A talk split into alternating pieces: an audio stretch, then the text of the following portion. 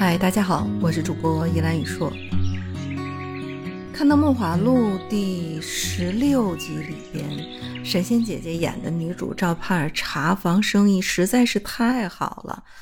这导致茶汤巷一条街的茶楼掌柜的都非常的气愤。一个女人开茶房，而且是在不搭嘎的车马行的街上，都挡不住这个客人往半遮面去喝茶听琵琶。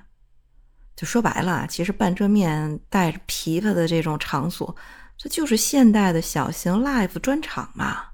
所以这个茶行的掌柜们不服，就上门挑战。哎，那段斗茶的戏实在是太经典了。就如果把他们赵盼儿和这个掌柜的对话去掉，按照《舌尖上的中国》的配音重新配一段，妥妥的就是一部。斗茶的非遗的纪录片，孟元老的《东京梦华录》里边曾经记载过：朱雀门外以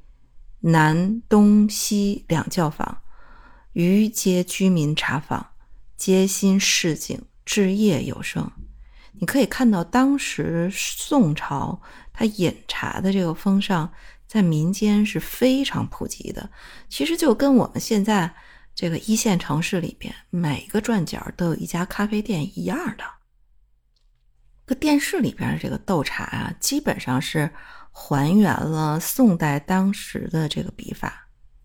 你就是看谁打的泡沫打得好，比谁茶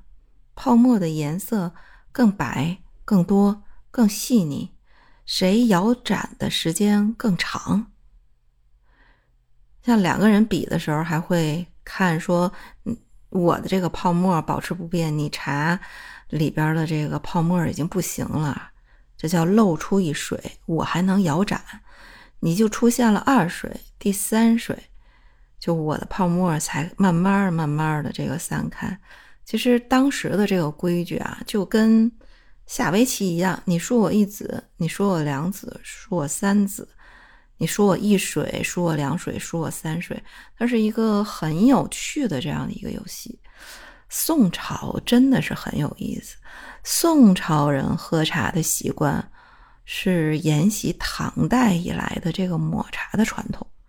中国人喝茶在唐宋期间基本上是喝抹茶的，这跟现在日本茶道里喝抹茶的道理是一样的。像唐朝最重要的是陆羽写的《茶经》，他写《茶经》的时间是唐朝的中叶，这个时候喝茶已经非常的普遍了，上到皇宫，下到平民百姓，每个人都喝茶，而且寺院里那个时候禅宗寺院比较盛行，他大量的普及喝茶，因为禅宗他打坐嘛，甚至很多人去练那个不倒丹。他精神需要非常非常的集中，在这种情况下，喝茶是能够提神的。所以，在禅宗里边，普遍的都要去喝茶，而且在寺院里边喝茶是有仪式的。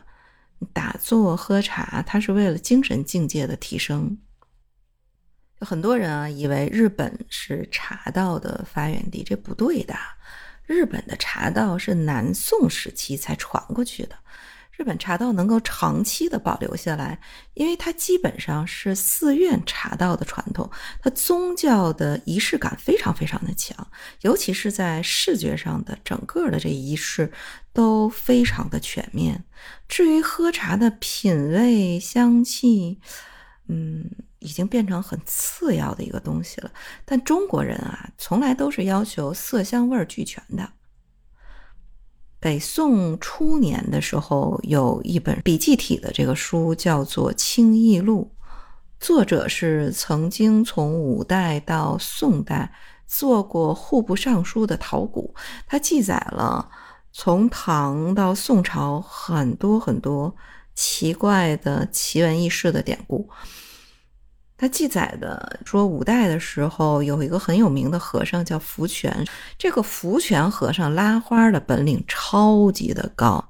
高到他可以放四个茶碗在点茶拉花的这个过程当中，四个茶碗里边拉出一首诗，而且四个茶碗里边的四句诗都是绝句儿，这个在当时非常非常的有名，所以每次都有很多人来去看福泉和尚去拉花。就福泉和尚本身职业是做和尚的，你这个拉个花点个茶。这被人家一堆人追着看，有点像杂耍似的，所以他还曾经写过一首诗嘲笑过自己。像日本的这个茶，基本上还是在改良之后呢，沿用宋代抹茶的点饮之法。就整个备茶的过程当中，嗯，这个叫做点茶，就将粉末状的那个茶舀到茶碗里边，在碗里边注入沸水。用茶筅快速有力的上下前后的搅动，一直到茶汤表面上形成那种粘稠细密的泡沫，你才可以吸引。我们其实曾经有一个很贴切的词叫“作”，嗯，你会发现，就是现在日本茶里边这个茶人所喝的抹茶，大多数是那种鲜绿色的，但是中国。宋代的时候，这个茶人他崇尚的是茶色白，宜黑盏。就当时建窑的兔毫盏，就是应当时的那样的一种时尚风潮创建出来的。因为建陶的这个盏，它的壁非常非常的厚。而且呢，当时我们在做点茶分茶的时候，这个茶盏是要烤着的，烤着的会加热，这样子的话，摇盏的时间会比较久一点。而且呢，茶色茶汤是白色的，配上黑色的这样的视觉的享受，会非常非常的具有美感。其实有人啊，觉得打茶打泡沫，就觉得宋朝人没事干呢。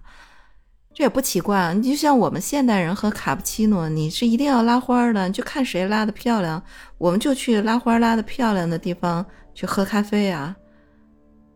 说心里话，我是挺心疼剧里边这神仙姐姐，你开个茶坊，半桌面，就打茶这事儿也就她一个人做。我看了一下，那个半桌面是楼上楼下两层楼吧，你你最少你得三十桌吧。三十桌一桌，就算两个人，最少你也要得同时有六十个人。你按一天翻台率再计算一下，你最少你一天得做一百二十份吧。这是个体力活儿，这手忙活一个月、两个月、半年，你不会得腱鞘炎吗？当然，宋代的分茶基本上可以看作是在。点茶的基础上更进一步的茶艺，你像我们看到的斗茶的那个过程当中，就最早开始做这个点茶，你只要在那个注入沸水的过程当中，你边加这个茶沫，然后你边击沸，让那个茶沫一展而起，贴着茶碗壁，你就可以算点茶点的很成功了。但是分茶呢？要在这个注汤的过程当中，用茶匙击沸拨弄，让那个茶汤表面的这样的一个茶沫幻化成各种文字的形状，包括山水，包括草木，包括花鸟，包括鱼虫。神仙姐姐画的那个图案，其实就是分茶的一种表现形式。所以分茶它其实是一种表现力丰富的一种古茶艺。尤其特别适合表现中国的山水画、花鸟画。当然，分茶的这个出现啊，就让中国传统字画的承载的媒介，由过去的纸张啊、绢帛呀，包括墙壁山石，发展到茶汤，它具有不可替代的这样的一个艺术价值。有一个联想是大家不太注意到的，就从唐代开始到宋朝，讨论很多时常用的提壶。但是，一听到醍醐灌顶，你马上就会联想到武打小说，比如一个老和尚把手盖到一个年轻人头上，把全身的功法传过去，这叫醍醐灌顶。哦，no，这个是《天龙八部》里边留下的后遗症，其实根本不是这么一回事儿。醍醐是什么？其实醍醐它就是酥油。醍醐是从牛奶里打出来的，像酥油，酥油再打，打到最精炼的东西，嗯，英文叫做 cream，其实就是醍醐，这是从印度传过来的。以前印度玉佛啊，嗯，就是把冷的这个醍醐浇到佛像上面去，所以醍醐的概念其实很有趣。你想一想。醍醐喝茶要达到醍醐，那就是要把茶打到一个像凝固起来的乳酥一样。所以他们经常，比如讲醍醐，醍醐它不仅仅是一种物质性的，它有一种精神上的联想。这种精神上联想是什么？因为醍醐是玉佛用的，醍醐它是一种精神最高的一种状态。所以，当我们就是看到很多北宋年间、南宋年间他们诗人的这个诗里边会出现这种“醍醐”这两个很有趣的用词。这个不仅仅反映出打出一个泡沫，而是说他在打出那个泡沫的过程当中，觉得自己的这个精神提升到了一个境界。随着北宋文人士大夫阶层的这个地位的提高，很多的这种名人，你像苏东坡，从来佳名四佳人。那时候喝茶是一种非常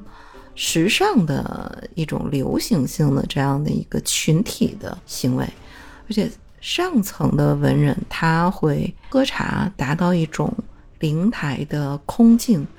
包括比如说，我们日本茶到现在保留的当时的那样的一个环节里边，其实都是在嗯做一种守静的这样的一个训练。我们在电视剧里去看宋朝人怎么喝茶、怎么点茶、怎么拉花，你可以得到很多的启发。最重要的是，在他们那里能够得到一种。精神提升的这样的一个境界的修炼。那么今天从梦华录出发，回看宋代美学，嗯，讲了一点跟茶艺相关的这样的一个内容。今天的节目就到此结束，我们下期节目见。